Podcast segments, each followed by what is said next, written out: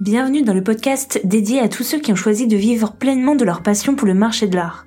Je suis Marion Girard, formatrice, et j'accompagne celles et ceux qui aspirent à s'épanouir professionnellement dans ce secteur fascinant.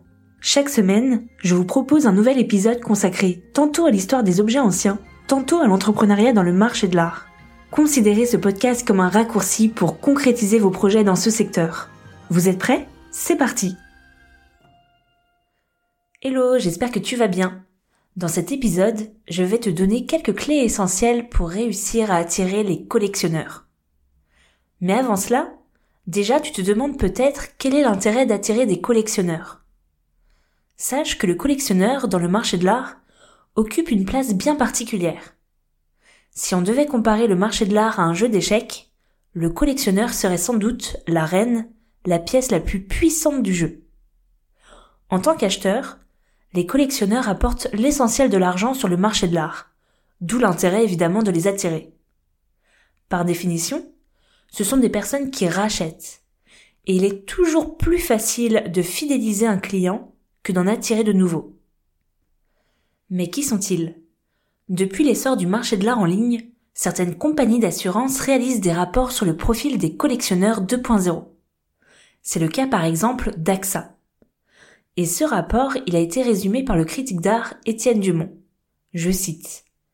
Qu'en retirer?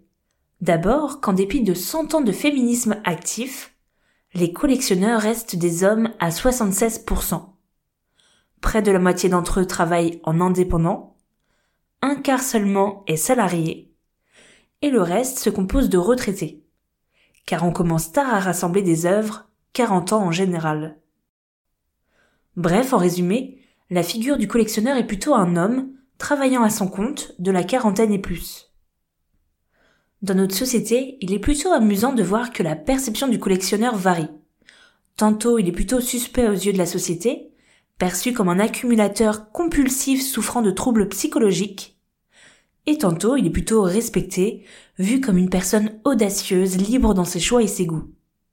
Cette dualité crée une forme d'ambivalence, il semble difficile de les comprendre.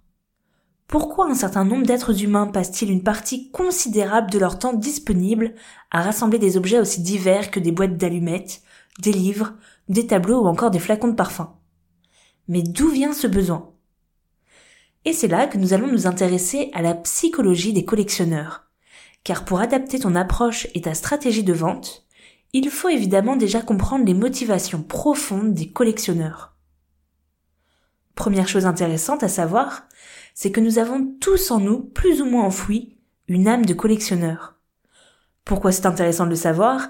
Eh bien parce que ça signifie que potentiellement tu peux éveiller cette âme de collectionneur chez tous tes clients. Pour cet épisode, je me suis basé entre autres sur les travaux d'Henri Codet, psychiatre du début du XXe siècle dont la thèse fut consacrée au collectionnisme.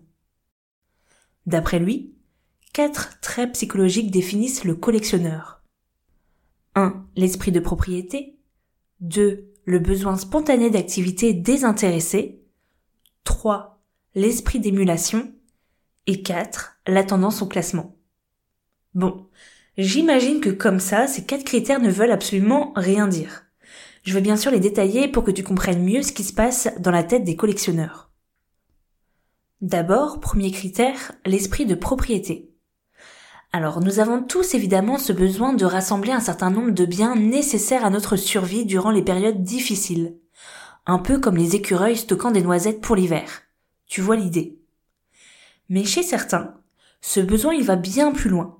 La possession devient une fin en soi. Elle apparaît alors comme un besoin d'expansion de leur propre personnalité. D'où cette formule connue. Je collectionne donc je suis. Chaque objet collectionné devient une expression de soi, un moyen d'exprimer son identité et ses goûts personnels. Ainsi, à partir de ce premier critère, mon conseil pour réussir à vendre à des collectionneurs serait, dans tes fiches produits, de ne pas te contenter de mettre seulement en lumière les qualités du bien, mais aussi de leur montrer en quoi le bien est le prolongement de leur propre identité, de leur propre histoire. Par exemple, imagine que tu vends des montres vintage. Pour beaucoup, une montre n'est pas seulement un accessoire pour lire l'heure. C'est un objet chargé de symboles, d'histoires, et parfois même de souvenirs personnels. Dans ta fiche produit, au lieu de simplement énumérer les caractéristiques techniques de la montre, tu pourrais mettre en avant son caractère unique, son design intemporel qui s'adapte à différents styles de vie. En mettant l'accent sur la manière dont le bien s'inscrit dans la vie et l'histoire personnelle du collectionneur, tu crées ainsi une connexion émotionnelle. Deuxième critère, le besoin spontané d'activité désintéressée. Ça veut dire quoi au juste? Pour Henri Codet, pour un collectionneur, l'acquisition d'un nouvel objet de collection est une activité intellectuelle ludique. Ils aiment cette quête, cette chasse au trésor, ce jeu consistant à découvrir de nouveaux styles, de nouvelles époques, etc. Le collectionneur est avant tout un amateur curieux. À partir de ce deuxième critère, mon conseil pour réussir à vendre à des collectionneurs serait, dans ton argumentaire de vente, de ne pas oublier l'aspect chasse au trésor, l'aspect plaisir intellectuel. Tu dois penser expérience client. Créer par exemple l'effet wow. Tu dois donner le sentiment à tes clients qu'ils viennent de faire une grande découverte. Le troisième critère évoqué par Codet est l'esprit d'émulation. Les véritables collectionneurs ont cette volonté de dépassement. C'est un peu des compétiteurs dans l'âme. Bref, leur collection doit être plus incroyable que celle du voisin. À partir de ce troisième critère, mon conseil pour réussir à vendre à des collectionneurs serait dans ta stratégie de vente de leur donner le sentiment d'être des clients privilégiés, leur proposer par exemple en avant-première certaines pièces rares, ou encore leur proposer des conseils personnalisés en fonction de leur goût ou de leurs préférences. Et enfin, le quatrième et dernier principe évoqué par Henri Codet est celui de la tendance au classement les collectionneurs rassemblent des biens suivant une certaine logique, même si parfois c'est selon une logique bien à eux. Ils ne se contentent pas de rassembler un fond d'éléments éparses. À partir de ce quatrième et dernier critère, eh bien mon conseil pour réussir à vendre à des collectionneurs serait déjà d'avoir connaissance de leur collection à l'instant T, comprends leur collection actuelle et montre-leur comment ta pièce s'y intègre parfaitement. Essaye de leur proposer des biens qui seraient en adéquation avec leur collection. En conclusion, si en tant que professionnel du marché de l'art, tu souhaites te constituer un portefeuille, un réseau de collectionneurs clients, eh bien, tu dois commencer par développer des relations personnelles avec eux. Moi, ce que je t'invite à faire, c'est de tout noter dans un fichier client. Leurs achats, leurs goûts, leurs motivations. Il s'agit vraiment d'un travail de longue haleine.